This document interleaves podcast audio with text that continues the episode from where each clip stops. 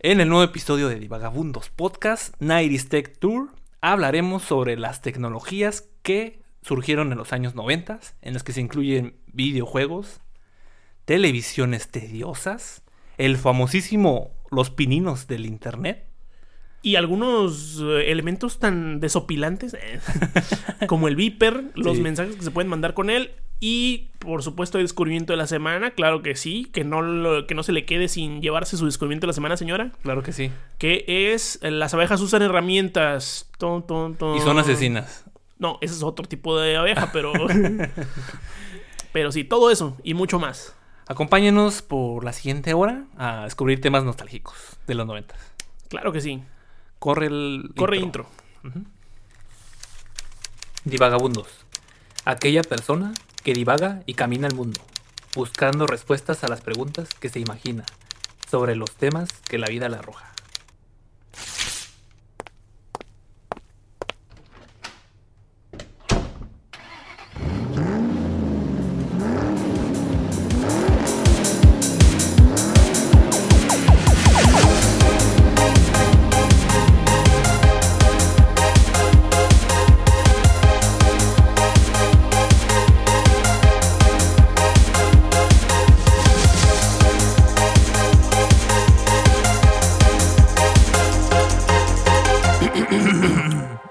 Divagabundos. Podcast. Bienvenida a toda la chaviza noventera Uy, uy, uy. de otras y de otras épocas. ¿Y de otras épocas? Porque es lo que diría alguien de los noventas, la chaviza. Yo me imagino, no sé. no fui joven en, ese- en esos años. Gracias por escuchar Divagabundos Podcast, el programa donde dos buenos amigos exploran el internet en busca de temas cautivantes, populares o ridículamente absurdos, porque queremos ser primis y seconds en la búsqueda de respuesta, que también son cosas de los 90 de estos Ah, huevo, huevo. Mi nombre es Isaac. Mi nombre es Tadeo Calles, recordándoles a ustedes que somos baby, babies de los 90s. Baby, sí, somos babies de los 90s. Ajá, si aplicamos de 90s kids. Sí, en Bueno, más baby, porque la neta sí nos agarró cuando éramos bebecitos. Sí, en verdad nuestra época, o sea, nuestra, nues- nuestro lugar donde nos criamos es Los 2000. 2000. Ajá. Sí, aunque podemos hablar de Rocco y de Bob Sí, Esponja, sí, pero sí light hablar. 90s. Sí, pero aún así sí nos tocó parte de la cultura de los 90. Por esta bonita condición humana en la que estamos, que se llama ser latinoamericano. Sí, sí.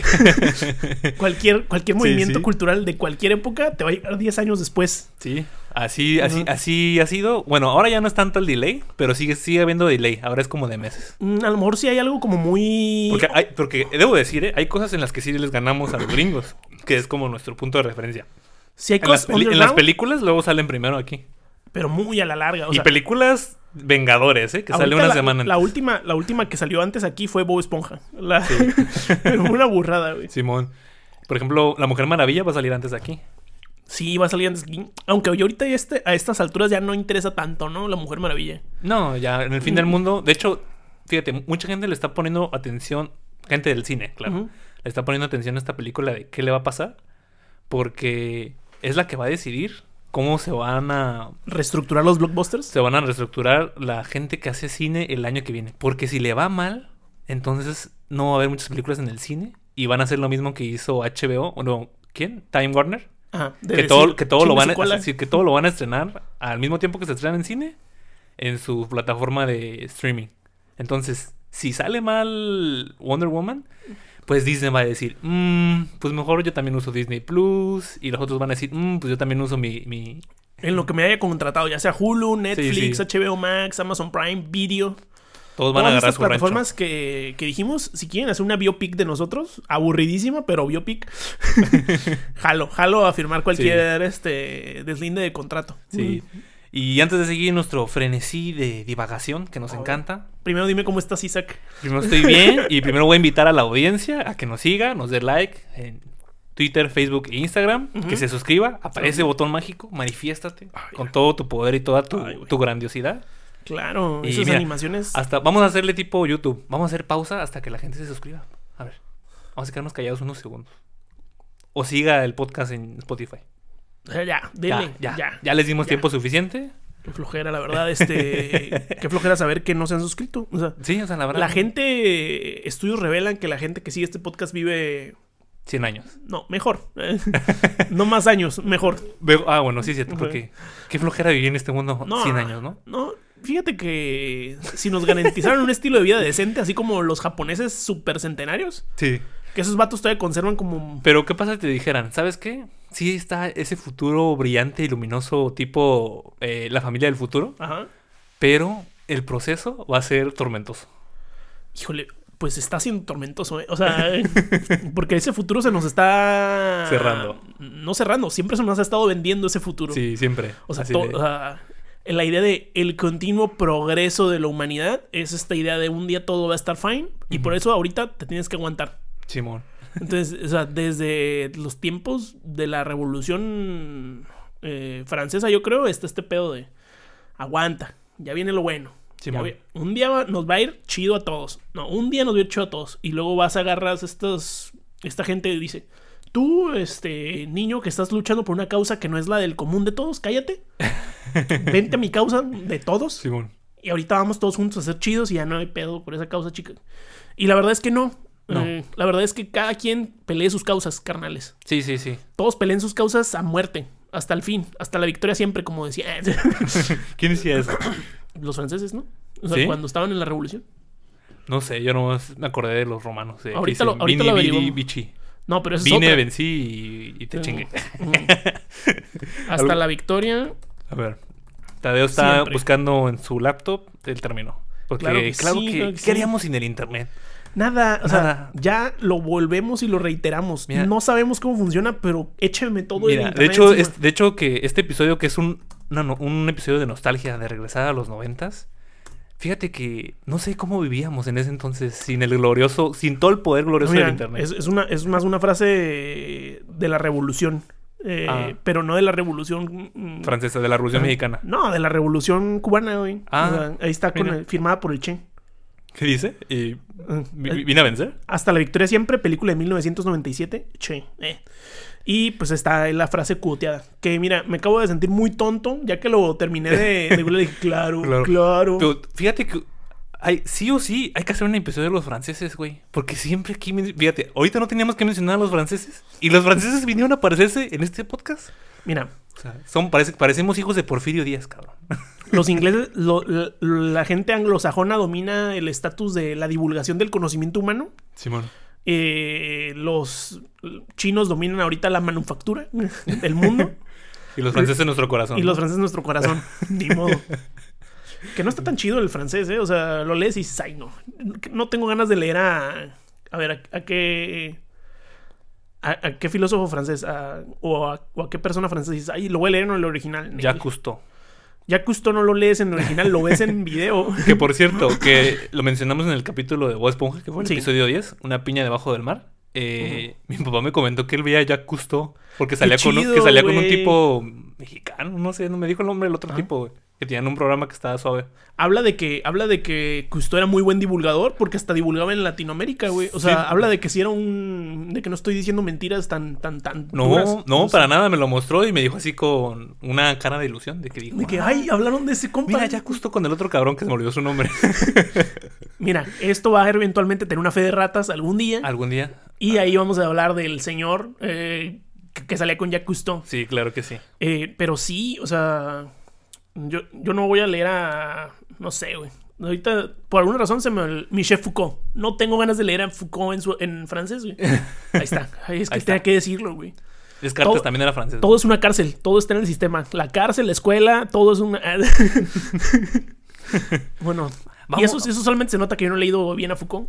No, no sé, se ve, se ve. se Se ve que no lo he leído bien. Ahora vamos a hacer nuestro bonito traspaso orgánico al descubrimiento de la semana. El descubrimiento de la semana Patrocinado ahora por los Tamagotchis. Esos juguetes de los noventas que servían como experimento social para ver si eras capaz de cuidar a alguien. Que al final resultaba un fracaso, ¿no? Que era como el tipo del huevito que te daban en la primaria que cuidabas. Mira, este está patrocinado por Tamagotchi. ¿Puedes o no mantener algo vivo? La respuesta es no. No.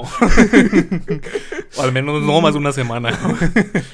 Pinche spam de entretenimiento, güey, que te, te, te pegaba un rush el Tamagotchi de, ¡Uy, tengo un Tamagotchi! ¡Gracias, Dios! Sí. 15 minutos después, ¡ay, estoy jugando Pokémon ya Sí, en, ya en me- ya mi me- Game Boy y ya no me importa mi Tamagotchi, ya me que es lo mismo, pero... eh, sí, no. Sí. Así, pausa dramática para la tonadita del descubrimiento de la semana.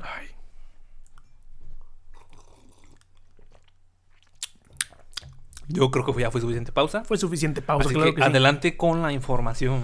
El descubrimiento de la semana. Nuevo estudio revela que las abejas también utilizan herramientas. No mames. ¿Neta? ¿Ese es el descubrimiento? Güey, sí, güey. What the fuck? unos, unos investigadores que publicaron en Plus One, eh, que es una, pues una revista de artículos arbitrados. eh, los, en- eh, los investigadores se llaman Heather Erin Martilla, Gard W. Otis, Lien T. Nguyen y un montón de gente. Este, este, es- este documento, esta investigación fue publicada ayer. Está fresquito. Oh. o sea, recién salido de la imprenta. Ajá. Depende cuándo vean esto, ¿no? Pero obviamente Sí, sí, en sí. el mes de diciembre, carnal. Sí, sí, o sea, es este mes. O sea, es este mes. O sea, y, eh, y hab- habla sobre la especie de la abeja asiática Apis cer- cerana, que utiliza de herramienta basura, eh, heces de animales, ya sean aves o...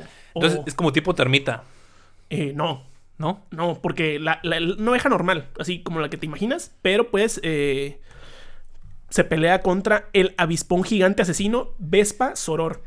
Olo, olo. O sea, entre abejas se dan, se dan putazos o qué? Mira, este avispón ah, fue muy famoso este año porque es una de las cosas que nos ha traído el apocalipsis. Sí, que estuvo muy difícil ubicarlo y matarlo en de hecho, Estados no se ha podido todavía. Yo he visto que ubicaron un nido y que lo mataron. No, pero Y que les costó trabajo o sea, matarlo. O sea, el pedo es que esos güeyes son muy resistentes. Antes se ubicaban únicamente en Asia. Y porque somos una especie estúpida, el Que ser les, humano, gusta, que les gusta importar chingaderas. alguien importó esa madre a Estados Unidos. y Tip- tipo Simpson, ¿no? Ajá. Las abejas asiáticas eh, japonesas ya habían evolucionado de tal forma que cuando un avispón ataca la colmena, eh, las abejas se juntan rápido en bolita con el avispón y Sí, vibran, empiezan a vibrar rápido, a moverse rápido, y eso aumenta su temperatura corporal de la abeja y al mismo tiempo aumenta la temperatura corporal del avispón. Y eso es un método muy, muy duro porque lo que hace es que calienta tanto al avispón que por adentro hierve. Oye, oye, oye, oye, oye, la- Qué pido, güey. en cuestión de segundos, es- la naturaleza es horrible. La es- realidad supera la ficción. O sea, cuando dicen, oye, es que amor y paz, flores y abejas, no. No, se, no. se matan hirviendo al enemigo con el calor de su propio cuerpo. Madres. Por, Pero- eso- por eso sí te, por eso te pregunté que es como las termitas, porque ya ves que hay unas termitas que son como Sí, sí. cinco, cinco rangos, cinco clases de termitas. Y una termita, su único trabajo Es explotar. explotar. para tapar el hoyo Para para, que, no, hoyo, sí, para que no entren las hormigas, güey. No, o sea, lo que hacen estas, la- esta especie de abeja lápiz cercana eh, en colmenas de Vietnam. Eh, fíjate, o sea, no es, na- no, es la, no es la de Japón. La de Japón evolucionó para estar Mamadísima. este, fuerte y calentarse Uy, rápido. puta madre, El perro mamadísimo, así. Eh, no, son chiquitas, pero se calientan rápido. Esa es su habilidad. Y es el problema con las abejas gringas y mexicanas ahora. Que es, estas abejas no evolucionaron para competir contra un depredador tan potente. Porque el, el, abijo- el, el avispón este gigante es como 20 veces una abeja. O sea, está gigante. O sea, es un pedo de. No mames, ¿a poco así grande está? Sí, es un- o sea, de que lo ves y lloras. Le No. rezas a Jesucristo, O sea, Alá y ¿Tú todo. has visto una abeja? Son chiquitas. Sí, están O sea, chiquitas. tú- pero el otro le supera 20 a 1 en tamaño. O sea, No mames, qué miedo, güey. Yo no sabía que eran de ese tamaño. no son así, güey. O sea, No, hombre, que esa madre es del diablo, güey. güey. o sea, ¿Por, por, por qué no hay más gente dedicándose a exterminar no se ese llama tipo avispón gigante gratuitamente, güey. O sea, No, pues es que yo dije, es que luego hay cosas que son gigantes eh, de- en el mundo animal. Por- y sí están grandes, pero no están tan grandes, ¿sabes? Sí, igual la tortuga gigante es una tortuga muy, muy grande también. Sí, o sí. sea, pero total que estos compas, las abejas en Vietnam, evolucionaron de la siguiente manera. A lo mejor no me puedo calentar tan chido, pero puedo ocultar mi olor. Eh, o eh, resulta que los avispones pues se comen a las abejas y se comen las larvas y todo. Entonces, primero van unos y marcan el territorio. Y las abejas utilizan la popó de los otros animales y basura para ir desmarcando donde marcaron, güey. Esa es la herramienta que usan, güey. Oh, va- van eliminando su rastro los hijos de su pinche madre. Todavía no, No está confirmado, pero es una de las hipótesis de este, de, de este asunto. O sea, todavía no está seguro, seguro de, para qué se usa el excremento. Pero eh, puede ser que la suciedad podría contener compuestos nocivos que repelen a los depredadores o podrían mascarar los marcadores químicos de los avispones.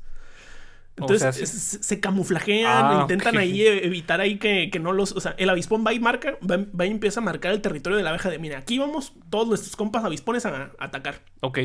Y las abejas van atrás del otro con panel. Oye, Oye, aquí te limpio, ¿por qué no?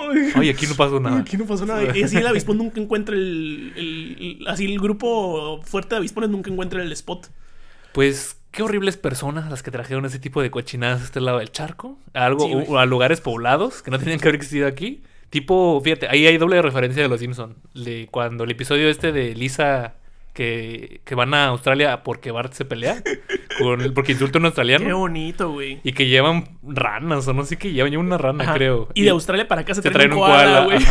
Y, Y el koala también conquista América, Sí, güey. tin. Y, y el otro y el otro episodio donde ese sí es de, ese sí está más explícito, que aparean a dos abejas y que hacen una abeja bien mortal Ajá. que se chinga el estadio del señor Burns. Sí, sí. Pues fíjense que, eh, que sí. Algún tarado o tarado que no se dio cuenta Sí, podría haber sido que se trajo a exista. la- al avispón gigante a, a Estados Unidos y esa madre no, No, no ha sido parada. Y pero ni esa- va a ser parada. O sea, No, pero aparte esa madre no fue sin querer, güey, fue a propósito. ¿tú crees que alguien dijo, ya vámonos? Pues sí, porque ¿cómo va? O sea, ¿cómo sin querer te vas a traer un avispón? ¿A, po- a poco aguantará el viaje? Sí, güey. O sea, hay un chingo de animales que aguantan el viaje. O sea, los mosquitos de la malaria. Y bueno, te iba a decir, y sin hacer ruido ni nada, pero si son ninjas de cubrir sus rastros, pues pueden ser ninjas de no, que... el que es niña de cubrir el rastro es la abeja. Ah, ok. Es la que va y... Y el avispón es el y que- El avispón es el que intenta marcar con el rastro Mm, el dónde está el- la colmena de las abejas. Y ahí saben. Pero hay muchos, hay muchas, muchos animales que han, se han infiltrado a, a América y han destrozado el hábitat natural. Estoy viendo a los castores de la Patagonia. Hay castores en la Patagonia, carnal. Eso es otro, otro día lo, lo discutimos, pero eh, ya estuvo de, de tanto descubrimiento de tanta semana. me parece muy Eh, bien. Vamos a lo que nos trajo, a lo que nos congregó aquí el día de hoy. Muy bien, perfecto. El día de hoy, divagabundos, nos toca viajar al pasado, al mundo de la nostalgia. Y el tema nostálgico que elegí para divagar es la tecnología de los años 90, que va del 90 al 99, ¿no? Hay una discusión ahí, ¿no? De cuándo empieza una década y Sí, cuándo... pero vamos a agarrar el 90 al 99. Todos los que tienen nueve en el inicio y ya. Sí. De... Y pues de esa bonita época donde jugar en videojuegos multijugador significaba ir a jugar a la casa de tu amigo, Ay, güey. jugar ahí eh, en, el- en la, en la sala de tu amigo. Y sentir que te estaban... Sí, sí, o sea, eh, y que te estaban haciendo trampas y alguien volteaba a ver la, otra mitad del... del, del- poner cartones o voltearse o ese tipo de cosas, Ajá, ¿no? güey. El clásico de esconderse el, el- el control mientras marcas un penal. algo así. Güey. O cualquier cosa, güey. o sea, Sí, sí, sí, cualquier cosa que pienses que va a ser un fatality, güey, y también te lo escondes, güey. que, que- que no, que no, que no me lea, que no me lea mi, mi intento por ganar. También en esta época, rentar una película, porque se rentaban las películas. También todas se Ay. rentan todavía. Pero Significaba ir a Blockbuster o a tu videoclub de confianza, claro que sí. Que también era un dolor de huevos si no querías mover tu humanidad. Fíjate que yo todavía tengo por ahí en algún lugar en mi credencial de Blockbuster. Y fíjate que Blockbuster no murió hace tanto, ¿eh? O sea, No, no. todavía. Mi última credencial de Blockbuster la conseguí con la promoción de los Avengers, güey. O sea. Avengers la primera, todavía Blockbuster firmó para patrocinar Avengers, güey. O sea, ¿A poco? patrocina. Y, y entonces la credencial de Blockbuster tiene a Hulk, a Iron Man y todos. La Es- primera vez que se juntan. Eso solo habla que era un muy buen negocio estructurado. que ocupó otro gigante para tumbarlo. Sí, para güey. destronarlo totalmente. Que es el señor Netflix, ¿no? Don Netflix. No, el tío Netflix. Patrocínanos, tío Netflix. Ay, por favor. ya, güey. Ya no quiero trabajar. Nada, no es cierto. Me encanta, me, me encanta mi trabajo, pero. Pero sí estaría muy chido tener dinero de Netflix. Sí, sí, sí. Igual, aquí nos siguen viendo las mismas 15 personas y con eso nos quedamos. Con sea, eso estamos tranquilos por el momento. Sí, sí. Saludo a todos los podcasts que nos siguen. Porque Ya es, un, fenómeno que uno escucha también podcasts que a uno lo escuchan. Sí. Porque, o sea, los escuchamos "Ay, es a que-" ellos y ellos nos escuchan. Así como, a ver, ¿qué tan pendejos estamos entre nosotros? Ya vas viendo, no, sí estoy bien pendejo. no, sí estoy haciéndolo todo mal. Simón, Simón, Simón, Simón. Pero sí, es, es una bonita tradición que no se pierde. Seguir a otro podcast y que el otro te siga. Uf. Simo. Nunca, nunca pensé que el sígueme y te sigo de los inicios de Instagram terminaría existiendo en el sígueme y te sigo de, de podcast. Ya sé, güey. Horrible, horrible situación. Horrible situación. Ahora, vamos a comenzar nuestro tour de los noventas de la tecnología. 90s Tech Tour, el Ah. nombre de este episodio. Empezando con el Viper. Este aparatito que consistía en enviar mensajitos de un lugar a otro, ¿no? Ujú. Vi- Vía mensajes. Y tiene total sentido que se haya extinguido esa tecnología por una. Pero en, su momento, pero en su momento fue muy popular porque, imagínate, tú para comunicarte con tus amigos ahorita tienes muchas herramientas. Todas basadas en el internet, la mayoría. Sí. Pero antes, en aquel entonces, todavía no existían los SMS ni la telefonía celular estaba full desarrollada bien, pues. Entonces, pues tenías que hacer turnos para hablar por teléfono, ¿no? O sea, lo único, que- la única forma de comunicarte con tu amigo era con el teléfono No, y de la casa. Hoy en día puedes estar teniendo una llamada telefónica. Sí.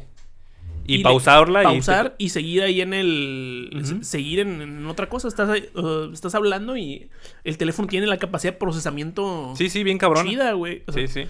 lo que yo nunca entendí a ver o si investigaste o sabes cómo mandabas ese mensaje del viper güey ¿Cómo, cómo lo mandabas? o sea Ah, eran, eran códigos, tienes que usar códigos. ah papá Ok, entonces, esa era una bronca porque la también te tronó. Tenías que memorizarte los códigos, güey. Por ejemplo, aquí yo investigué algunos y 143 era te amo, güey. Oh, qué Ay, bonito, güey. no no sabía güey que existía un código Morse de viper Sí, sí, era el código y ahí te llegaba, ¿no? Ponte a trabajar o las juntas a las 5, cosas así. Te tienes que aprender los numeritos, güey. ¿Qué tipo también eso es de la antigüedad? De que los... Todavía está eso, eso ¿no? Fíjate Pero- que no, no lo siento tan ajeno a mí, porque como soy un vicioso asqueroso de, de Age of Empires, en el Age of Empires hay un hay 30 números que significan del 1 al 30, Simón. significan palabras, frases. Entonces yo digo, bueno, o sea, si yo me aprendí las, Sí, las sí. de algunos, no veo por qué alguien que sí quiera mandar un te amo sincero. Se aprenda los códigos existenciales, ¿no? 1413, Sí, 143. 143. I Ya, love me, you. me lo voy a así aquí aquí. Ay, entre ceja y ceja. güey. Sí. Es más, lo voy a empezar a mandar eh, a ver si alguien capea, güey. Ah, Nah, está muy cabrón, güey, porque, pues, como somos, como dijimos, somos bebés de los noventas. Yo, por ejemplo, yo nunca tuve un Viper, ni lo vi. Si lo usaban mis padres, Yo- no, no lo vi. Yo creo, no estoy seguro, de que en algún momento lo vi tirado. O sea, ya en el. O sea, ya Sí, ya. cuando esas veces que por alguna razón vas a chacharear o. Sí, sí. Que yo creo que eso fue un fenómeno mundial, ¿eh? De que pasamos nosotros a tener el cajón de la electrónica basura. No, y aparte. Porque se fueron quedando, porque es lo que lo platicaba la otra vez, no me acuerdo con quién, que este fue una evolución bien cabrona, bien rápido, que ni siquiera nos dejaron disfrutar la tecnología. Y por esa competencia, pues obviamente de Ajá. a ver quién vende Voraz, más. voraz. Sí, sí, sí. Llevó a que crecía exponencialmente y ahorita, en la actualidad, pues yo, en- de mi parte, siento como que estamos en un estancamiento, de que nos salen cosas nuevas, chidas a cada rato. No, y aparte no sale algo como. Aunque si miras cinco años o seis años atrás y dices, ah, no, pues sí, hubo una que otra cosa, ¿no? No, no, no vuelve a salir. Por ejemplo, yo no he vuelto a sentir esa emoción que sí me hicieron sentir eh, Steve Jobs. eh, Sí, así con de que- el. Sí, no, Oye, ya es no. que ya. ya. el iPhone dices, wow. O sea, o sea, Sí, sí, hasta quitaron los cargadores de tus hijos de su... no, por ejemplo, también cuando presentaron las primeras veces que presentaron el Wii. Sí, Es de- también, así de que... Dices, wow, eso no es de los noventas, pero, pero sí sentías como de, ay, esto va rápido. No, no, no, y dices, wow, está bien perro esa madre, o sea, no, no lo habían sacado. pues. No, no. Y ahorita, eh, pues sí, corre más chido el Play No, 5, no. ¿no? Pero, eh. A ver, ¿qué diferencia hay entre el Play 5 y el otro Play? Pues que el Play 5 es más grande, güey. Y que es más rápido, supuestamente. Supuestamente, pero, o sea, Que la otra vez vi un video de las velocidades y haz de cuenta que el Play 5 carga el juego en 5 segundos, 4 segundos y el Play 4 lo carga en 25. Ay. Mira, 20 segundos no es mucho. yo no sé qué voy a hacer con tanto tiempo extra, ¿eh? O sea, es que es mucho tiempo extra, güey. O sea, yo siento que sí voy a alcanzar a leer eh, Un mensaje. Un, mensaje de texto, güey. Simón, Simón. No, güey, qué flojera. O sea, Está feo. estamos ya siendo esclavos de una tecnología que ya no, que ya no te hace ilusionarte chido, güey. No, no, ya no. Pero por otro lado, yo siento que a lo mejor a nuestros amigos de los 90 eh, sí les ilusionaba de repente bzz, escuchar el vibrido del Viper y ver el código. ¿Qué, qué, qué me, qué me quisieron mandar? Sí, ¿no? Pues supongo que era algo especial. Sí, sí. Tal vez era como más orgánico, ¿no? Por así decirlo. Y qué, y qué jodón de repente. Porque, a ver, ¿dónde lo buscas, güey? Te mandan un mensaje, güey, y no te sabes el código. Pues valiste madre, O güey. sea, es, que, es que ahí, ahí- ahí están los hoyos de esta tecnología. Como otra, mira. Los diarios electrónicos, güey. Fíjate que yo, ten- yo tenía un diario electrónico y no sabía que era un diario electrónico. Pensaba que era una calculadora. Ah, cabrón. Es- son unas cosas así, como tipo notepads. Ajá. Y esto es, un- es como una calculadora, pero en vez de números tiene letras. Ajá. O sea, tiene ahí la ABCD. Y ahí tú te pones a escribir y vas como que guardando. Lo, lo, lo- o sea, el diario es un diario, güey, es un diario electrónico, güey. Tal vez tú aquí tuviste uno, pero es así como un dispositivo así que se abre de esta forma. Ajá. Y así igual. Tiene el... el- Igual, una la- sola la- línea. Una, una pantallita Una LCD chiquita, ajá. así. Y blanco, bueno, blanco y negro. Bueno, negro, pues, en bits, así. Y con letritas. Y con letritas. Y, ibas como guardándola y ibas escribiendo. Y eres un diario electrónico. ¿Y como cuánta memoria tenía un diario electrónico? No, pues bien poquita. Es así como de que, no sé, 300 kilobytes. Así, bien poquita, güey. Bien poquita. güey. Y ya con eso la gente vivía, güey. Sí, sí. O sea, pues ese es su diario. O sea, Andrés dice, ah, no quiero usar la, la libreta y la pluma. A usar mi diario electrónico. Ay, me siento, mira, bien tecnológico ahorita con este diario electrónico. Simón. Es, tener un diario es chido. O sea, tengan un diario, amigos. O tengan una libreta de notas de pensamientos. Está chido. O sea, guarda, guarden- no tengan un diario electrónico, ¿eh? Eso sí, no. Eso ya suena medio. Simón. Simón. Otra tecnología. Lisa tenía un diario electrónico, güey. Sí, sí, ¿Te acuerdas sí, que Simón, tenía. Simón, ah. Lisa Simpson tenía un diario que electrocutaba al, Simón, al Simón, oponente, güey. Sí, sí, sí lo. Fíjate Wow, que, de hecho, ahorita que mencionamos los diarios electrónicos, yo quería uno cuando era niño, pero no un diario electrónico electrónico de este tipo, sino como de que, así como tú dices, que se abría y se cerraba y que tenía contraseñas, y yo quería uno así. No sé por qué, porque seguro vi un comercial, güey. Funcionó, ya. funcionó la mercadotecnia. No, y aparte de niño, la verdad no tiene secretos uno. O sea, o sea, seguramente hay niños que sí tienen secretos bien turbios, ¿no? Así de, me gané la lotería y mis papás no saben porque soy menor de edad y no puedo. Oye, oye, oye, como, como algo bien, bien turbísimo, Bueno, güey. yo creo que ahora un niño puede tener secretos más turbios que antes, por el internet. Sí, güey. O Por sea, el así internet. de que el niño dirige una mafia en, Sí, sí, por el en- en internet, algún espacio de, de Asia, güey. Así de. Porque el internet te hace madurar rápido, güey. No, y aparte- mentalmente. Sí, güey. Yo creo que sí, el- la sobreexposición de cosas. Sí, Fíjate es que, que yo creo te que puedes hubo- encontrar con cualquier chingadera ahí, güey. Yo creo que hubo una curva como así, güey, de, de, de velocidad de maduración. Como en los 1800 madurabas muy rápido porque tus pequeñas manitas cabían en los engranes de las máquinas de la... De cualquier cosa, De cualquier cosa. Un tanque, también puede ser un tanque o una tortillera, ¿no? Ahí. Entonces a los 8 años ya tienes que comportarte como Sí, un soldado. sí. Eh, No, y aparte, pues ya se murió tu jefe, se murió tus dos hermanos mayores. Ajá, y- entonces tú, y- tú eres y el sustento de la casa a tú- los 10 años. Tú tenías que mantener a tu jefecita. A los 10 años. a los 10 años. Entonces, maduraban muy rápido los niños de los 1800 y luego empezamos a dejar de madurar rápido. Todo el siglo XX como que hubo una desaceleración de la maduración y ahorita otra vez vamos para arriba en, en qué tan rápido uh. madura un niño. Simón.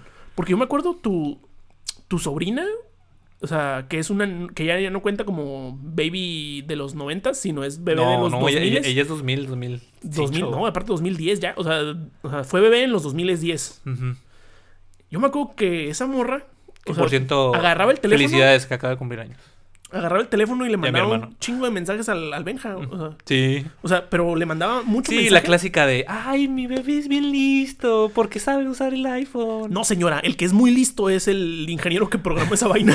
Sí, güey. el Aparte, que programó la interfaz es un crack. son como tus habilidades del día a día. Es como saber usar los cubiertos. Ujú. La, o sea, por ejemplo, yo tal vez sé usar una computadora y enviar correos, pero tal vez mi papá sabe cambiar una llanta, ¿no? Ujú. Y pues es- son como habilidades que uno va, son habilidades de la época, por así decirlo. Habilidades de nuestros tiempos. Sí. Ahora, mira, estábamos hablando hace rato del gran invento del Internet. El Internet es de los 80 Sí. pero en los 90 ¡um! Es hizo su, hizo como su debut eh, comercial. Sí, sí, es donde tiene su, su verdadero valor. Sí. ¿Por qué? Porque en 1990 empezaron a, a hacerse protocolos, Ujú. Que es básicamente las leyes de cómo se debe de escribir y cómo se deben de programar las páginas de Sí, sí. internet. Y el protocolo te como los paquetes de información de cómo se mandan, de cómo llegan de un lugar a otro. Entonces aquí, en esta bonita época de los noventas, la gente empezó a experimentar con el internet. En- y entonces, pues, empezamos a ver que en 1994 empiezan a existir los primeros comercios de internet. Es la burbuja de las .com. La burbuja de las .com que empieza a surgir, que empieza obviamente a cotizar en bolsa y todo el rollo. ¿Sabes? De los de Shark Tank, uno de ellos se hizo millonario por esa vaina, güey. Sí. El este. El que se parece a Gusto. eh. ¿Cómo se llama ese señor de Shark No, Tank? no sé, fíjate, los de Shark Tank USA, ¿no? Los, los originales. Ajá. Esos casi nunca los veo, güey. Porque No, se, me hacen, se me hacen más sangrones que los mexicanos. Shark Tank México, yo te digo. Ah, eh, ese, eh, el que se parece un poco a Gusto. Ah, Que es el- gordito, El Carlos Bremer, ya, ya. no, no, ya. no, no. El, el, te digo que es- el otro El gordito. Arturo González. El, el que. o sea, Carlos Bremer es el gordito más viejito. Sí, es Arturo Gon- No, ya me acordé quién dices. Que tiene apellido gringo. Ajá, que tiene un poco apellido gringo. Es, no me acuerdo, güey, pero sí sé quién dices. Ese güey se hizo, se hizo millonario por lo de las .com, güey. Para que veas, güey. Hizo algunas páginas de internet y matraca. Matracón. Aquí, entre negocios notables, podemos encontrar Amazon.com, eBay, AOL, Yahoo y. señor Google, obviamente. Que el señor Google hizo su debut en 1998. Aunque en 1996 los señores creadores de Google crearon como el buscador. Ah, ya Que se llamaba Backtube, que significa como tubo de atrás o algo así. o tina de atrás. La tubería de atrás. Simón. Pero este pedo de las, de las .com se hizo una burbuja porque había un montón de gente que no le entendía Ujú. Y, empe- y empezó a invertirle a páginas que no prestaban servicios, güey. Simón. Entonces, no sabían ellos cómo se generaba el dinero realmente en internet, pero dijeron, ay, dice .com, es el futuro. Simón. Ahí va mi varo. Sí, sí, pues es que es, empezar a experimentar, güey. Y los, los que sobrevivieron a las, a las .com fueron estos que dijiste. O sea, Sí, esos- sí, que- porque- que, son los que ofrecían un servicio que sí mejoraba la forma de vivir de la. de la Exactamente, porque lo que había, había muchas páginas que nomás tenían información. Y así información bien, bien pendeja, güey. No, o sea, o muy básica. había cientos de páginas web que eh, tenían información de tipo, número uno, Wikipedia. Y número dos, tipo. Que la Wikipedia no, no es de los noventas, ¿eh? No, no, yo sé que no, pero para que se ubiquen más o menos qué tipo de información había en internet. Sí, sí, sí. O el tipo de cosas. Sí, era tipo fanpage, que de hecho, mira, aquí lo que surgió mucho fanatismo es de que había muchos bloggers, que era esto, de que cada quien tenía su página. Y los bloggers que ahora, uf, eres blogger y dices, no, hombre, pues sí tienes varo, ¿no? O es un trabajo ahorita digno. Sí. En ese entonces eran ridiculizados porque decían, no, pues es el vato gordo que está en el sótano, en pijama todo el día, escribiendo pendejadas que nadie las ha comprobado. Porque la, la media, o ¿cómo dice español? ¿La media? Los medios de Los- comunicación. medios- Se me fue la palabra. Eso te pasa cuando lees muchos artículos en inglés. Te va el pedo. Este, los medios de comunicación. Ah, güey, pero también, o sea, si lees inglés y español. eh, Sí, es como que uh, se te traban las palabras. güey. Los medios de comunicación tradicionales, pues, tenían a sus editores y a su bufete de abogados para que no cual- cualquier pendejada, ¿no? Sí, sí, por ejemplo, creo que. Y ahora, pues les vale madre, ¿no? Y hasta se equivocan los cabrones. Mm. Hay una historia por ahí en, en, en, en Twitter o en, o en algún lado que Televisa sí demandó alguna vez a, a una morrita por hacer una fanpage de Al Ramones, güey. ¿Neta? Sí, güey. Qué perro, güey. Que le- o sea, Adal Ramones hace 10 años, 15 años era muy famoso en México. Simón. O sea, y era muy. Era, una- era un tipo que te veía muy bien. Simón. Y no estoy seguro de cómo estuvo el rollo, pero Televisa amenazó a la morrilla, güey. Así una morra de 12 años, güey. Así, de Terrible, Que, de que la morra quería tanto a Adal Ramones que aprendió HTML a programar. Y Ella órale. dijo, no, un día un- le voy a hacer una página homenaje. Y fíjate esto, fíjate lo loco que está este asunto. No había una página oficial de Adal Ramones, güey. Y la morra era tan fan que con revistas de, de TV Notas, con entrevistas que escuchó ese güey, esa morra redactó su información. o sea, hizo la, a la vieja escuela. o sea, Sí, que esa es otra onda, ¿eh? No era no había, no había tantas páginas de internet porque muy pocos sabían la reciente nueva los, los, los recientes nuevos protocolos para hacer una página de internet como tú dices, de saber esa programación o ese lenguaje. No, y aparte era muy poco intuitivo al inicio programar. O sea, Sí, sí, no, y fue mejorándolo. Cuando lo fueron, ahora sí, como que centralizando o lo fueron mono, monomizando, o sea, haciendo como monótono, o sea, que todos estén en la misma página. Ahí fue cuando en verdad empezaron a surgir y surgir y surgir más No, y aparte, poco a poco los lenguajes de programación empezaron a hacerse algunos lenguajes visuales de programación. Entonces, Sí. así ya había más quebrada de decir, Sí, bueno, también. Ya, o sea, ya no todo es imaginación en mi cabeza. O sea, No, no, no, no no. hay mucha gente que tenga. No, y de hecho se veía en las páginas antiguas porque eran grises, feas, toscas, lentas, porque esa es otra onda. Un buen programador de página web no pone código a lo pendejo porque se hace más lenta la pinche página. Sí, sí. Entonces, No, aparte es muy difícil de hacerte un muy buen programador cuando no tienes páginas de internet que te enseñen a hacer no, un no, programa. no había. No estaba Wix, no estaba No, no, no, GoDaddy, no hay na- na- nada de esas no pendejadas. No, y aparte no hay forma de hacer un tutorial porque los foros también eran un, un safari de... de descubrimiento. O sea, estamos, o sea, eso yo creo que es, es algo, sí me gustaría vivirlo. No, quizás lo más emocionante Lo del más internet, emocionante güey. del internet, o sea, pioneros, grandes pioneros del internet. ¿eh? Los que sobrevivieron, miren, donde sea que estén, miren, me quito el sombrero imaginario. Sí, la, la verdad sí, porque se la rifaron, o sea, vivieron, más bien, aparte de que se la rifaron, también No. fueron afortunados en cierta forma. No, aparte vivieron como el labrar. El sí, sí, internet, por eso, fueron afortunados en cierta forma de ver esa, ese, nuevo mundo. Esa oportunidad, sí. que ahorita ya es un mundo explorado. No, y explorado y explotado. y explotado. Es muy difícil ya ahora granjearte un este. No, ya. Un, lu- un lugar en internet. Ve este podcast, ¿sabes? Este podcast hubiera sido la sensación hace 20 años. O no, quién O sabe. no, quién sabe. Ah, O- tal, o- tal vez o hubiéramos ese, hubiera- ese gordo loco en el, sote- el sótano es, o- haciendo un O podcast nos hubiera demandado Televisa por decir algo de. al Ramones. o del presidente en turno, no sé quién. De, No, es que Televisa no te demanda por presidente en turno. Eh, de hablar mal de, de Joaquín López Doriga, güey. Ah, sí, ahí, ahí sí me hubiera demandado. Sí siento que hubiera habido una demanda. Ahorita es muy popular Sí, este, hablar mal de gente random en internet. Sí, ya. Es como hasta una buena práctica en cierta forma. Que también es un poco mal el- la idea de ahora. Ahora el, el hacer un contenido nuevo e innovador en internet implica meterle un montón de valores de producción, un montón de asuntos. Por eso sabemos que este podcast está hecho con puro corazón. Sí, es underground esta madre, güey. No, y pues mal hecho, está bien. O sea, Vamos al corte antes de seguir con. vamos al corte antes de deprimirnos.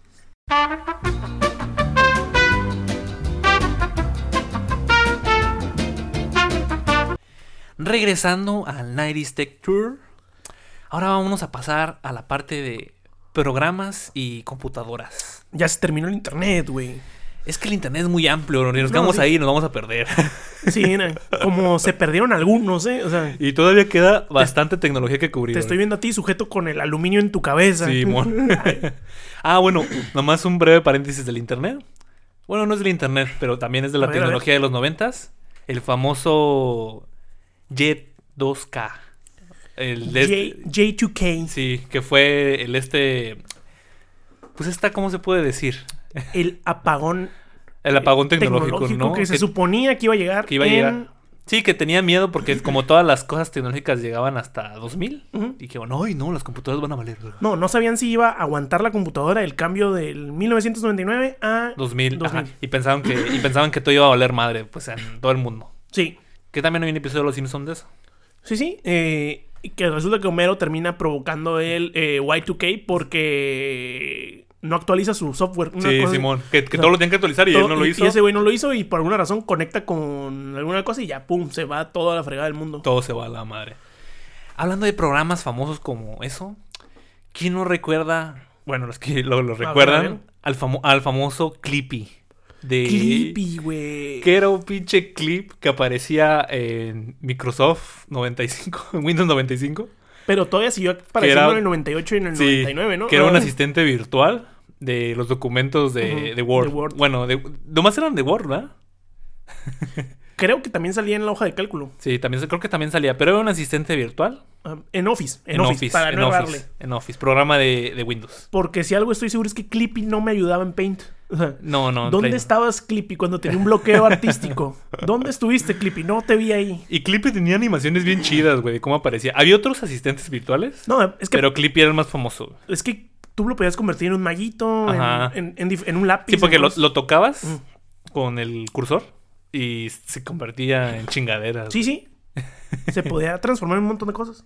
Que incluso cuando busqué información de Clippy, ahí nomás dato curioso, encontré un podcast que hacen como inventan películas Sí. de cosas random Wow. y, hicieron- estaban haciendo una película de Clippy, güey. Jalo, güey, jalo. ¿Cuál es? ¿Cómo se llama el podcast? Eh, te lo dejo de tarea para el siguiente podcast. Ay, güey. bueno, para en tercer- tres podcasts más. en la fe de ratas del siguiente capítulo que salga después de esto, ahí a lo mejor veremos un día. Eh, o no, quién sabe. O a lo mejor lo vemos en los en la información del. Ahorita a mí no te lo digo, mira. Sí tengo abierto el, el pinche Spotify. Va, va. Ay, qué emoción. Es que, miren, amigos, yo la verdad soy muy fanático luego a veces de Se este tipo de contenidos. Story Break. Story Break es un podcast que se llama. que se trata de hacer eh, Está en inglés para los que. guiones de películas random de. Sí, hacen, hacen guiones, o sea, son guionistas de. Hollywood que hacen guiones. El ABC de hacer guiones. Sí, de cosas random.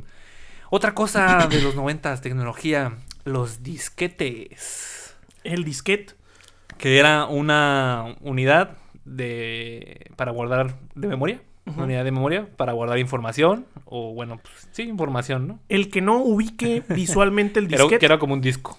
El que no ubique visualmente un disquete. Visualice el botón de guardar. Es el botón de guardar. Ese icono está inspirado en un objeto físico. Ah, que es un disquete. que era un disquete. Que funcionaba con cinta magnética. eh, que estaba resguardada como por un sandwichito de plástico. De plástico. eh. Y un metalito arriba. Un metalito arriba. Que tú eras muy tonto y te la pasabas jugando con el Y metalito. lo rompías. Y lo rompías o se le borraba la información. sí, se le robó sale. Entonces de repente traes una tarea o algún documento escrito Simón. que por alguna razón a veces te dejaban en el taller de cómputo hacer un a irte a tu casa o a tu café internet y en tu café internet escribías alguna. Sí. Te pueden dejar de escribir un párrafo y editarlo como yo me acuerdo que había muchas tareas así, Sí. como de, a ver, Es que fíjate, es que es una desventaja del disquete, que no guardaba mucha información. Pero por lo mismo era más barato. Y por eso no lo daban en la escuela, porque los disquetes valían más barato. Pues costo-beneficio, ¿no? Y el CD, como era, que también es una tecnología de los noventas, bueno, de los ochentas, pero Ajá. que igual se incorporó en los noventas comercialmente, era más difícil de guardar cosas.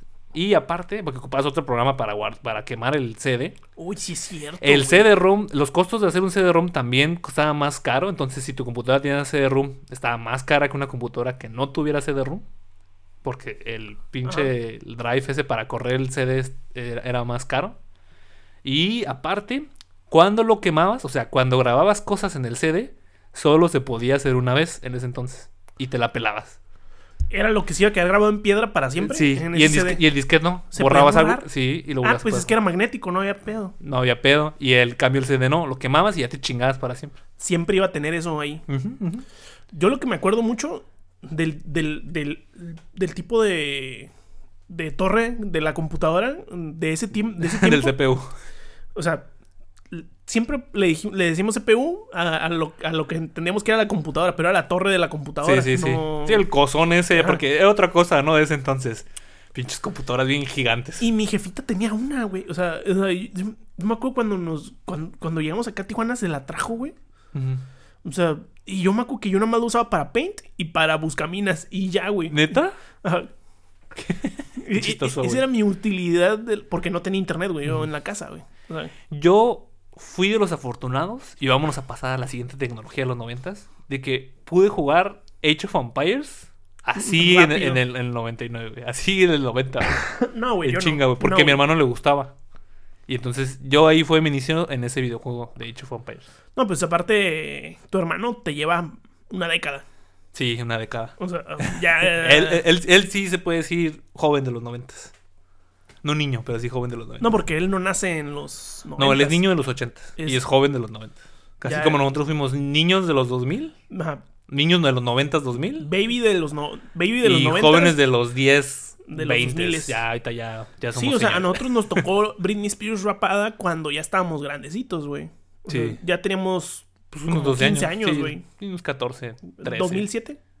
Sí, algo así. Y este. Y por otro lado, hay, hay gente que pensará que el breakdown de Britney Spears sucedió en la prehistoria. Sí, sí, sí, porque... Pues, Britney y, Who, alguien estará pen- pensando. y yo no los culparía tampoco tanto porque ya, ya llovió. Ya llovió, ya llovió. Ya llovió. Sí. Eh, los videojuegos, claro que sí, una tecnología también de los noventas. De ese entonces donde arreglar las consolas y los juegos implicaba someter violencia o violencia doméstica hacia tu videojuego, A huevo. ya seas eh, soplándole al cartucho Sí. o dándole un golpecito, porque a veces sí se trababan, ¿no? Había algunos que sí se arreglaban así. Y bueno, a mí nunca me pasó, pero yo siento que debe ser muy traumático que no funcionara luego ninguna de las. No, a mí de- de- tampoco. de los porque sí había esa historia, así medio, medio underground en la primaria de. En una de esas sí se descompone. ¿De que le soplabas? De que sí, Sí. le- se iba a descomponer. Y tú no sabías, tú vivías en el riesgo. Ni modo, que pase lo que tenga que pasar. Yo quiero que este, que seguir jugando Mario Kart. Sí, y bueno, para la gente que no sabía, había, la, bueno, la mayoría de las consolas y de los de las consolas de videojuegos, que no eran del PC, bueno, de las consolas, se usaban unos cartuchos, que literalmente era así una cosa de plástico así grandota, que pues ahí venía el juego y lo insertabas en la consola.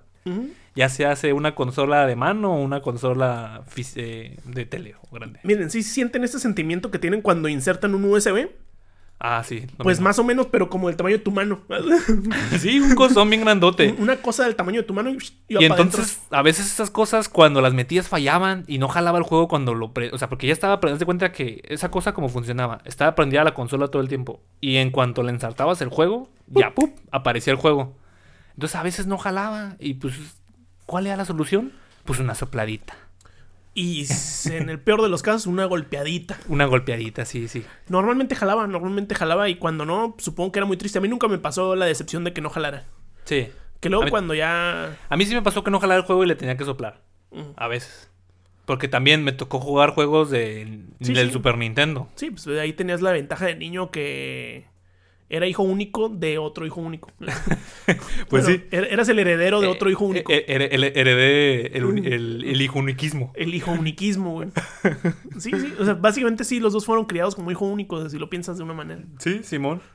Eh, juegos, o bueno, consolas de la época. El Nintendo 64, Ujú. eh, que salió al mercado en 1996. Salió un año después de lo previsto. Con un mercado ya nominado por el reciente estrenado PlayStation, que salió en 1994. Güey, ¿y el PlayStation 1 es del 94? Sí. El No, PlayStation. Güey, Pero el PlayStation cuando, cabeza, sa- güey. cuando salió, pum, pum, pum, rompió el mercado bien cabrón. Porque entre sus juegos tenía Castlevania, Symphony of the Night, Crash Bandicoot, Final Fantasy. Qué difícil era Crash Bandicoot, güey. O sea, Sí, sí, sí. o sea yo, yo me acuerdo de morrito, no sé si lo jugué en la computadora. No sé si en la computadora de la Sí, sí, estaba dificilito, ¿eh? O sea, y troncazo, güey. O sea, yo dije, güey, soy tonto. O sea, Sí, o sea, a lo mejor mi cerebro no comparte la información que retiene con mis manos y estoy tonto. O sea, Sí. y me voy a quedar tonto. Y parece que sí me quedé tonto, amigos. Oh, rayos. oh, demonios. Oh, Eh, demonios. Así que jueguen mejor esos videojuegos. Jueguen mejor sus videojuegos. No, luego ya me di cuenta que sí está muy difícil el videojuego porque ya. Sí, el Spyro está más difícil, güey. Ese no es de los 90, pero está bien difícil Spyro, güey. Ese no, ya, ese ya no me tocó, pero porque. Yo jugué Spyro ya de grande, así como de Ajá. 12 años, que ah, lo, lo, lo- lo regresé a la tienda, güey, porque se me hizo bien Y difícil, luego güey. Isaac de repente sí me cuenta sus traumas de niño que juega Yo, solo. yo, sí, yo sí tengo traumas con videojuegos, que ya Sí, tal sí. vez lo diré en el episodio de los videojuegos. Mario Paper, te estoy viendo. Sí, Paper Mario. Paper Mario, Paper juego Mario. emblemático de Nintendo 64, junto con Smash Bros., que también salieron 90 Estoy sintiendo como un abrazo al, al- al alma, güey. The Legend of Zelda, Karina of Time, Star Fox 64, Super Mario 64, que catalogado como uno de los mejores juegos de la historia, otro platformer de plataformas, y GoldenEye 007, exclusivo del 64, ¿eh? Güey, creo que ese juego también. En ese sí- entonces. Ajá, ese juego yo me acuerdo que lo llegué a jugar eh, igual, en casa de un primo o algo así, güey. Pero era un primo, eh, era un juego que. Estaba difícil también, ¿eh? De jugar, ¿eh? No, pero aparte te daba flashazos de las películas, güey. O sea, te daba como, güey, a huevos. Sí, o sea, sí, es como de. Porque los otros juegos eran muy tuyos, eran muy de tu momento con Mario, de jugar y estar ahí ayudándolo. Pero el de, el de 007 me daba como este feeling de, güey, yo vi la película. Simón. Es como, más como cool, sentirte chido, güey. Como, ay, es que soy un agente secreto, güey. Es que soy James Bond y me Ajá, morra, ahorita ¿no? martini. Ah. Bueno, No, de niño no piensas eso, pero sí te sientes más cool. Sí, Eh. te sientes cool.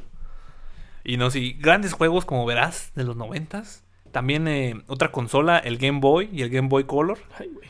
Sus juegos emblemáticos más emblemáticos son Pokémon, azul y rojo, y Pokémon dorado y plata. Que dieron este super boom, también ayudaron a que luego ya surgiera el anime y que Pokémon fuera creciendo. Porque, para los que no saben, Pokémon empezó como videojuego. Sí. Y luego ya se hizo... Dijeron, a ver, esto de Pocket Monsters está dejando varo. Vamos a hacer un anime. ¿Cómo le hago para que, cómo le hago para ganar todavía más dinero? Simón. A mí, ¿sabes qué me pasó cuando era muy chico? y me presentaron por primera vez una, una pantalla portátil de videojuego. Y yo dije, ¿y a poco no se cae? Y agarré y la volteé, güey. No, es como, como mi, mi idea era, o sea, como que la televisión para mí se me hacía lógico que todo estuvieras como... Yo pensaba que la gravedad actuaba sobre la, pan, sobre la imagen, güey. Ok, ok, ok. Entonces dije, güey, es que ahorita Pikachu se va a matar, güey, si lo volteo. y ya cuando vi que se quedó pegado, pegado, dije, no, no funciona con esta lógica. Así no funciona la gravedad de esta madre. no, güey, yo me quedé así como de mindfuqueado, güey, un rato, porque me lo prestaron así de. ¿quieres jugar? Así, que no sé si estaba en un juego de béisbol o algo así, y el amigo, el hijo del amigo de mi papá o algo así, traía un Game Boy, y yo estaba así como, ay, güey, trae un Game Boy. Ay, ¿qué es eso? como que se pueden jugar videojuegos no nada más en tu cantón. O sea, como, Sí, o sea, no. como ese pedo me ¿Cómo- voló la sí, cabeza. Como que te lo puedes llevar para todos lados, ¿no? Ajá. Y, y- y no tengo ningún respeto por mi vista. Porque sí te pasaba eso, güey. No sé si te pasó a ti con el Game Boy Es que, Advance luego. mira, yo nunca tuve el Game Boy Color ni el Game Boy. Yo tampoco lo tuve, yo, Yo- hasta el Advance. Yo tuve el Advance, que ese ya es de los 2000 Y aún así, el Advance era jodón de jugar. Porque en estos juegos lo que tenían en común, que era así como igual como de bits, así de negro, pantalla negra. Pues que sí jodía la vista y estaba, o sea, si no, si no era de día, Te chingabas. estaba difícil de jugar, la verdad. No, o sea, era dificilísimo. Dificilísimo de jugar. incluso de día. Que por eso luego ya le agregaban como unos complementos de que venga la luz arribita, ¿no? Ajá. Incluso de día, si le pegaba mal la luz de un, de un lado, también se veía reflejado. Sí, feo, también se veía güey. culero. Pero. Qué joya, güey. Sí, sí, qué O sea, joya. qué, qué diversión. La de horas de diversión del. De, Y, esto, y, de- y del mira, Game Boy. estos juegos súper emblemáticos porque la verdad, este, siguen aquí retomando hasta nuestros días. Grandes, grandes juegos que hasta le sacan remakes de lo bueno que fueron. No me lo dijiste, no te diste cuenta. Ahí se ve que no eres tan fan de los videojuegos. Pero Ay, ya, poniendo el fanómetro. Perdón por ser pobre, güey. O sea, yo no ¿Cuál- tenía todos los videojuegos. güey. no, más bien es que no. Bueno, pero por ejemplo, si jugaras ahorita, pero no te gustan tanto los videojuegos, pues, Ajá. No, no, es más de PC. sí, un y- poquito. y, un solo juego, güey. Y un o sea, solo juego así como que te sea, casas con por- un juego y ya. Porque eh, en su momento también, es que también luego de, de morro, en secundaria, ya no tuve tanto videojuego porque me, me envicié en el peor vicio que puede tener un hombre. Ya lo decía Oscar Wilde, ¿El alcohol? el ajedrez. Ah, No, Oscar Wilde sí decía, si quieres destruir un hombre, enséñale a jugar ajedrez, güey. ¿neta? Sí, güey. Es que sí es muy adictivo, güey. O sea, y hay, hay mucha gente Bueno. que sí termina como vagabundo loco. Yo ahorita ya, ahorita estábamos en la boda del ajedrez por la dama de Gambito. Y Sí. no creo que es- y no creo que la gente se esté motivada por el ajedrez. No, Estaba Ajá. motivada por la morra, ¿no? O por el sentimiento de vencer a los rusos. no, y aparte, el ajedrez está presentado muy cool. En Sí, este. sí, como que, ay, qué cool. me di- Miren, yo la verdad. eh, Y luego, y luego te presentan un libro de jugadas y dices, "Mm, No, ajá. Fíjense, yo no vine a estudiar matemáticas, perro, La yo vine a jugar. la morra, la morra hasta es floja para estudiar, güey. Pues porque sí, güey, son matemáticas esa chingadera. güey. Hasta es floja para estudiar, güey. Y hasta que no la chingan los otros güeyes, la morra empieza a estudiar. A decir, bueno, bueno, sí soy muy buena, pero mejor, no mejor hay que aprender a estudiar. Simón. Entonces, yo creo que a lo mejor el ajedrez me sacó un poco de mi. de, de mi. de mi proclividad a los videojuegos, un Sí. poco. Porque De- sí le dedicaba un chingo De lo horas. que te decía de que se veía que no eras tan fan, lo que te dije que los juegos de PlayStation exclusivos fueron Castlevania, Final Fantasy, Gran Turismo y exclusivos. Significa que no, fueron multiplataforma. No, no, no. Ahora, ¿por qué fue así? Ahí como dato curioso, La tecnología vuelve a intervenir. no, el dinero. Ah, bueno. Porque hacer cartuchos es más caro que hacer CDs Mm. cuando los haces, cuando los produces.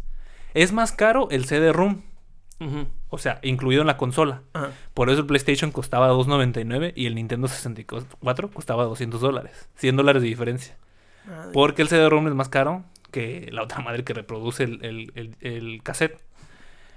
Pero, Pero, el, Entonces- el coso de que guarda la información no. entonces Nintendo decía, ah, ok, hago el juego multiplataforma, pero me tienes que dar más dinero porque cuesta más caro hacer esta madre. Y decían los desarrollos, a ver, a ver, a ver, un momento. Me sale me, los 100 millones que me iba a ganar, ya me voy a ganar 50. Y si nomás se lo doy al otro güey, me sigo ganando los 100 millones. Pues sabes qué, Ah. pues ábrete. Yo no te voy a hacer ganar dinero con lo que yo ya me fleté de hacer un videojuego. Sí, sí, sí. Y pues me quedo con el CD del PlayStation. Por eso el PlayStation luego tuvo esas exclusivas entre el Metal Gear Solid, Taken, Tomb Raider. Metal Gear Solid, güey. Por lo mismo de lo de los cassettes. Los otros, las otras consolas, sí los pusieron también en cassettes. Ujú. Pero luego pagaron el precio. Sí, porque por pues Saga. Sega y Atari pues valieron madre en ese entonces. ah, Sega, pues, sí, súper se murió. o sea, Sí. Y el único error de Nintendo de la década, se le puede decir que fue su consola innovadora. Sí fue innovadora, pero estuvo mal hecha. Que fue el Vir- Virtual Boy en el 95. Que fue el primer intento de hacer como un juego de realidad virtual. Pero no pegó chido porque costaba muy caro. Costaba 500 dólares. Causaba desconfort porque era como un tipo visor que te ponías. ujú. Y cuando lo jugabas, Te tenía, por ejemplo, ten- por ejemplo, tenía el juego de Mario Tennis, pues no seguía bien la trayectoria de las cosas, o sea, ni siquiera se podía jugar bien. Entonces, no tiene nada bueno, pues se fue a la chingada y no duró. No, y aparte, yo no voy a andar pagando para marearme en mi casa, güey. O sea, no, no, no. no. O sea, para eso tengo otro tipo de vicios, como aguantar la respiración. no sé, güey, o sea, no, ¿Cómo? sí suena una muy mala idea tecnológica. Sí. Es decir, ay, bueno, no nada más es incómodo, sino que también no se juega chido. Nee. Nah, pues está chafa. Vámonos a otra tecnología de los noventas. El poderosísimo VHS. Que en su, por sus siglas es Video Home System o Sistema de Video Doméstico. Que era un sistema de grabación y reproducción doméstico analógico de video. Que, que dije, pues era un coso así también grande como de dos manos. Dos manos de adulto. era una. que era una cinta magnética dentro de una caja de plástico. Y arriba tenía una apertura donde se accedía a la cinta.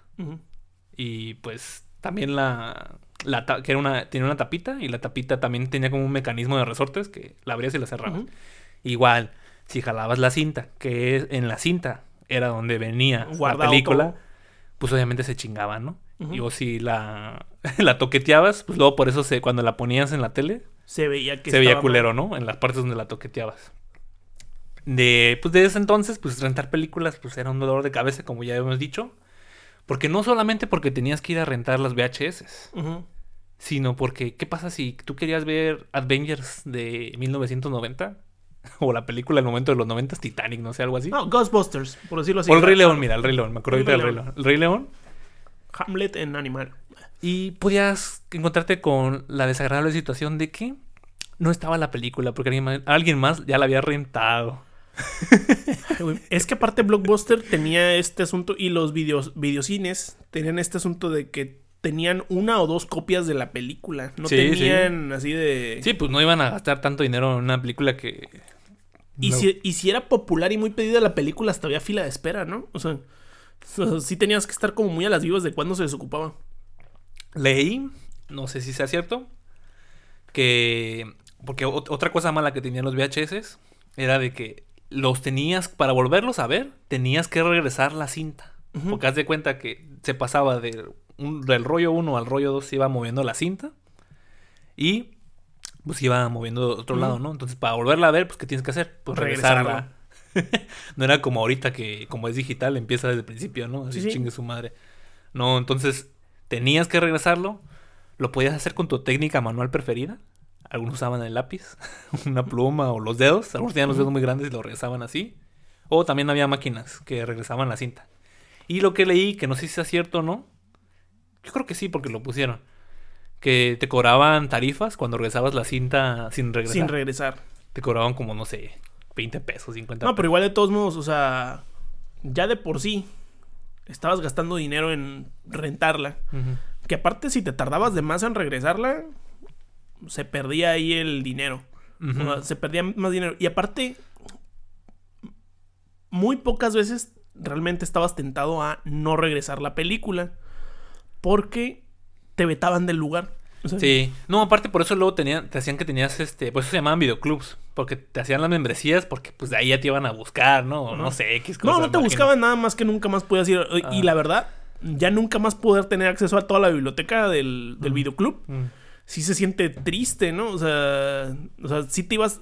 ¿Y para qué te sirve a ti una película que te la quedes? O sea, Voy a ponerla tú. no, pero a ver, pero es una sola película. O sea, y no tienes. eh, por eso era ventajoso el videoclub, porque no tenías que comprar y comprar y comprar las cosas, nomás te esperabas a que llegara el videoclub y ya. O sea, era como tener una biblioteca compartida de cosas. Sí, era como ir al cine, ¿no? En cierta forma. Pues eh, era como tener a Netflix en un lugar físico, güey. O sea, y que fuera menos práctico. Sí, bien feo. Eh, Entonces, pues, es, eh, es el VHS. También estaba el DVD, que fue el que ¿El tumbó. DVD a- todavía es de los 90? Sí, el DVD eh, fue, lo sacaron en 1996. Ah, Pero no se popularizó más hasta el 2000 por esta cuestión de lo de, lo de grabar, ¿no? Y lo igual el dinero, de cómo se mueve el dinero. Porque todavía el VHS, hasta el 2007, 2008, se siguió comercializando. Pero como se hicieron más baratas las cosas del DVD y lo metieron bien al mercado, pues lo, lo tumbó. Y ya, lo hizo para un lado. Mercadotecnia, dinero y facilidad de uso. Claro que sí. Y pues el DVD, pues que era un disco que tenía ahí el, la película. Ujú. Y ya. Pues igual que el CD, pero por alguna razón le cabía más espacio. Sí. No, pues porque era. ti- ti- Tiene, tiene un grabado diferente. Sí, sí. Y también podía ser de dos lados grabado la, la película. Eh, De hecho, para los que se acuerdan que tienen DVDs, había películas que, aparte uno, parte dos, o atrás venía el material extra. O en otro disco, ¿no? Yo me acuerdo mucho de la colección sota que tenía tu, tu carnal de DVDs, güey. Sí. Tenía una Sí. colección sólida. Sí, porque ese güey sí era así de que, ah, salía el DVD y lo compro. Chingue su madre. Yo no me acuerdo que era un. Yo tengo un colección, librero, pero de. VHS. Y la Sí, tengo ta- bastante También la grande. he visto y es una, es una colección también nutrida. Y todavía la tengo. Eh, eh, por ejemplo, mi hermano ya no la tiene. Yo sí, yo tengo la de VHS todavía. La conservo ahí con cariño. Buenas películas de, de niño. No, pues puro Disney. O sea. Puro, puro Disney y no, una que otra que no es de Disney, ¿eh? Ahí, ahí te veo a ti, Dorado. Te veo Shrek.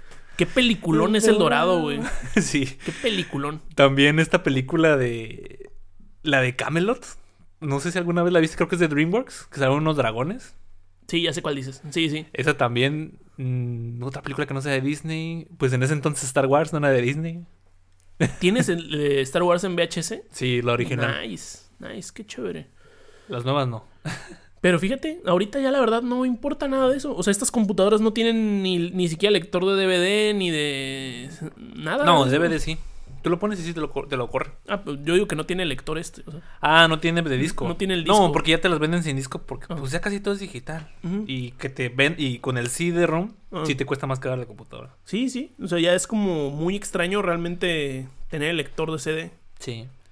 Otra tecnología de audio y video, claro que sí, los televisores. Este, en ese entonces lo común era un televisor CTR, que era de tubos de rayos catódicos. Uy. Y pues no sé si alguna vez alguno de ustedes tuvieron uno, pero yo el mío que tenía en casa que era un monstrón, eran unos pinches televisores grandes, eh, perdían la recepción, estaban toscos y era muy común que perdiera la imagen. Así que para componerlos y que se viera bien, porque a veces se ponía en blanco y negro, se ponía de colores, o a veces se compactaba y se veía la imagen así de chiquita. Hacía pendejadas la tele, güey. Como que tenía. Era, un- era una parte de la familia Decidía que ya no quería funcionar. porque le pegábamos para que volviera a funcionar, güey. O sea, le tenías que dar unos santos guamazos así de. La violencia mexicana, güey. No, y aparte, No, yo sí le pegaba unas pinches chingadas y. ¡Órale! esta cosa, por ejemplo, a mí, a mí, a mí ya cuando ya fui más grande me, me- me voló la cabeza, güey, que los tubos de rayos catódicos literalmente estaban bombardeando eh, eh, fotones a una pantalla, güey. O sea, Por esas ondas perdieron. Bueno, por eso y por el, dinero, el varo. Perdieron la batalla porque esas madres eh, sí tenían radiación, güey. Sí te podían sea, dar cáncer o no, algo o sea, así. sí te estaban la, o sea, el fotón es la partícula de la luz, güey, y estaba aventando, o sea, era alguien, era un, un cañón Proyector. disparando, disparando bien duro luz, y aparte la luz estaba dirigida a tu cara. Sí. Simón, Simón. o sea, estaba dirigida a tu cara. Y ya cuando estás más grande y tripeas eso, dices, wow, güey, somos tontos, güey. Todo por el entretenimiento. todo por el entretenimiento. Y qué buen entretenimiento, ¿eh? Gran entretenimiento, güey, que, que todos, todos tuvimos una tele... CTR. De, de ese entonces. No, y aparte, yo me acuerdo que llegó un To- momento... Todos los que vivimos en esa época. Por ejemplo, yo- llegó un momento en que también había portateles, Sí, también. que era un tubo que ya se ponía la tele arriba. Y teles como de este tamaño o el doble de esta pantalla. Y yo decía, madre, se va a caer en cualquier momento. Sí, vamos a porque- pegar un... Ah, cuando lo ibas a las tiendas, yo sí también tenía uno en mi casa, pero se veía así como se inclinaba el tubo, ¿no? Así como, que, ay, como que lo está venciendo. vive, vive eh, en como. el peligro constante de... Vive en un equilibrio de fuerzas bien chingón, o sea, de estos de física, de así de que están las flechas de las fuerzas. la, fricción, la fricción de la pared y los clavos y las ganas de la televisión de hacerse uno con el piso. Están perfectamente equilibradas y cualquier cosa. Que lo disturbe a la fregada. Sí, güey. Otra cosa también de los noventas, los teléfonos. En ¿Teléfono? 1994 existió el primer Nokia. El, el famoso Nokia de bloque. Y ese Nokia hasta el día de hoy no se ha biodegradado ni eh, ha dejado de eh, funcionar. No, no, no. De hecho, yo vi un video donde el vato lo tumba, güey. Así de, eh, no le pasó nada, perro. Muy resistentes esos Nokias. Y también esos Nokias también ya incorporaban los mensajes de textos. Que los mensajes de textos, o sea, los SMS. Fueron inventados por primera vez en 1992. No, no, no estuvieron ahí forever and ever. ¿Mm? O sea, no fueron introducidos al teléfono en cuanto se logró la pantalla más grande. No. no. Tardó. Tardó, to- tardó. Tomó su. Se tomó su tiempo en. Tomó su tiempecito. Y déjame te digo algo. La persona que mandaba un mensaje SMS era una persona voluntariosa también, güey. Sí. Porque tú para mandar la S tenías que picar por lo menos cuatro veces el. El. El cero. Ya, sí, cierto. Tenía. Cada letra se acomodaba en un número. Sí, cada- que todavía se ve ¿eh? cuando tengas un, pues, un celular de casa. Ajá. Cada letra se acomoda, en, se acomoda en un número. Y entonces el 1 era ABC. Y así se seguía hasta el 9, ¿no? Hasta el 9 y el asterisco. Simón. Entonces alguien que quería mandar un mensaje tenía que picar múltiples veces la misma Sí, letra. sí, y y- si te pasabas, otra vez volvías a empezar. Y había gente que era experta en eso, ¿eh? Sí, sí, Así yo, de yo me que, acuerdo. "Uh", o sea, yo- se yo lo me- sabía de memoria. Yo me acuerdo en la secundaria, eh, había, había racita que mandaba mensajes rapidísimo. Simón. Ta, ta. ¿A qué hora te veo?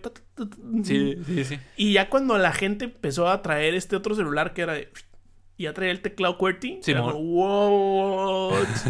Ese bro está en el futuro, Sí, sí, sí, sí. Los- o, los, o los primeros que tuvieron el, el touch, ¿no? Oh, el touch. Ya, o sea, el touch ya no nos tocó en la secundaria. ¿No? Nos tocó ya en la prepa, creo.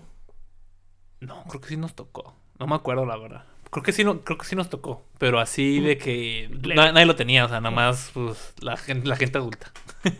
Sí, porque primero eran como estos celulares que se movía Sí. y ya está el QWERTY. Yo mi primer celular era de esos así, de esos de pagafón del, del Oxxo. Sí, a todos, a todos. de Batman, güey. Así que nomás que es la cosa más avanzada que tenía la viborita. Era de que tu mamá es que no se vaya a perder el niño y Y mi mamá sí tenía uno así de esos uno que se abren. ¿no? No, aparte de seguramente sí le tocó como tipo señora de negocios, ¿no? De tener el, El Blackberry. Ah, no, Sí. ese, ese creo que mi papá. Mi mamá ¿Ah, no. papá? Sí. Sí, es que era el, era el teléfono como pro, ¿no? Era el, era el, el, ay, este sí hace cosas. Sí, sí, sí. Pues yo me acuerdo que... Yo, yo, yo heredé ese Blackberry, ¿eh? ya viendo, ya viendo iPhones, güey. A ver, tú cállate, niño. Sí, sí. Toma.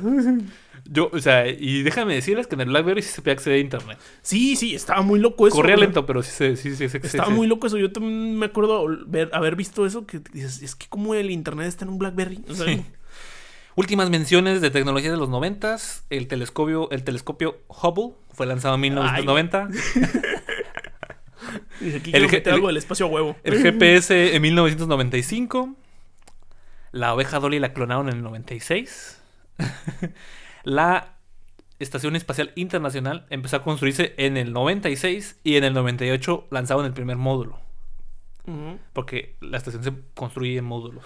No, tiene como 18 módulos diferentes Sí. ahorita y El- ha, ha ido variando la cantidad de gente que puede entrar y ese pedo. Y luego cada país pone su módulo, ¿no? De hecho, Su hasta, cachito de... hasta hay una serie que se llama Los 100. de- que se trata sobre de que pues, la Tierra vale madre y nomás se quedan vivos los que están allá. No en la estación, como que en el, en- ¿cómo se puede decir? En el futuro de lo que es la Estación Espacial. Internacional. Y ah, que el módulo de Brasil y el módulo de China se juntaron y se hicieron todos juntos. Y formaron una, una colonia. Una supercivilización chino, chino No, no, no, no, no, no, no chida, güey, así bien básica. Ajá. Porque no es, no es tan en el futuro, pues. Es Ajá. como que medianamente en el futuro. Porque en algún momento la estación espacial se va a desorbitar. Ujú. ¿Qué significa desorbitar? La van a, la, la van a bajar un poquito de donde está orbitando. Or- la, la estación espacial orbita a 400 kilómetros arriba de nuestra cabeza. Es que lo que es que el pedo de todas las madres que lanzamos al espacio se vuelven balas. No, se vuelven balas, Sí, güey. balas que también van chingando. O sea, no. De hecho, luego también lo hablaremos en otro episodio. Que nos podemos encerrar a nosotros mismos. Ay, ese, ese miedo está muy duro porque es muy real. Ese, O sea, nosotros mismos nos puede ser imposible escapar de la Tierra por todo lo que lanzamos al espacio. sí. Te estoy viendo a ti, Elon Musk, con el plan de, ma- de mandar 50 mil satélites bebés nada más para que tengas internet barato. Simón, entonces, sí hay maneras todavía de resolverlo, pero pues quién sabe. Pero en una de esas, uno de esos 50 mil satélites eh, le pasa algo tonto y empezamos mo. con una nube de basura. Pero bueno, ese no es tema de este episodio. No, no, no. Otra mención, en el 96 los puertos USB se inventaron, se Oye. empezaron a poner, Tiene desde los 90 este aparato frustrando gente porque no sabe cómo meterlo Pero- al primer intento. pero el flash drive lo empezaron a poner en el 2000. O sea, el 2000, en el 2000 fue, se inventó el flash drive. Y el puerto USB ya estaba en el 96. Entonces O sea, en el 96 usabas un cable, un cable. para de una computadora a otra. Simón, Simón, Simón.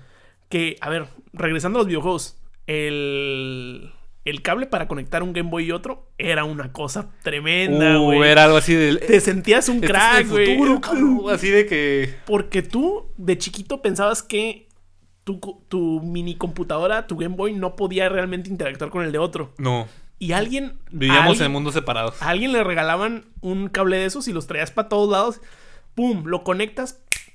No, ya, y, no, y aparte en el Pokémon era de, ah, pásame los Pokémones. Sí, sí. Los que me faltan, carnal. Sí, porque se fomen- porque obviamente para fomentar el uso de ese cable, pues te hacían de que, ay, esta versión tiene estos Pokémon, esta versión tiene otros. Si te los quieres pasar con Cable. el cable, cabrón. Cable. Vámonos, recio. Y, y era una joya. o sea, te sentías un crack, güey. Simón, Simón. Jugar Mario Kart también en- con el cable estaba chido. Sí. Bueno, llegamos al final de este programa. Espero que se hayan divertido, que lo hayan disfrutado, que hayan sentido ese sentimiento de nostalgia para los que hayan vivido en esa época. Chucky es una tecnología de los noventas. ¿Sabes qué es una tecnología? de 90? No lo quise poner porque dije, "Ah, es que es juguete. El señor Elmo, el de las cosquillitas. Güey, eran cosquillas, güey. Es del, es del 96, güey. Qué buen anuncio, ¿eh? Qué buen anuncio del mo de tecnología, Gran tipo el Elmo, tecnología sí. de los Sí, noventas. Al fin y al cabo, tecnología. Los esperamos el siguiente miércoles para divagar por Spotify o YouTube o cualquier plataforma de podcast de su preferencia. Aquí estamos y no nos vamos, dice. Así es. Apóyanos en Facebook, Instagram y Twitter. Denle like a este Púchale video o pon- ponle seguir a este En podcast. todos lados nos pueden encontrar como Divagamos Podcast. Aparece aquí el botón de suscribirse. Y pues nosotros fuimos Tadeo y Isaac. Y no se vayan sin antes preguntarse, ¿extrañas alguna de estas tecnologías? ¿Tienes alguna en casa todavía? Compártanos sus respuestas en las redes. Yo en verdad yo no las extraño porque mira, esperar 10 minutos a que cargue una imagen de 100 kilobytes, como que no. Oh, no. Que estés jugando, que no sé, estés usando el internet y te hablen, y hablen por- y alguien llame por teléfono y se corte la conexión, tampoco. Memorizarme códigos para mandar un mensaje. Nel. Nel, yo digo que estamos, yo digo que estamos bien aquí, pero pues de todos modos son bonitos los recuerdos. Bueno, Así que gracias por escucharnos. Jeep Jeep. hasta la próxima. Jeep, Jeep.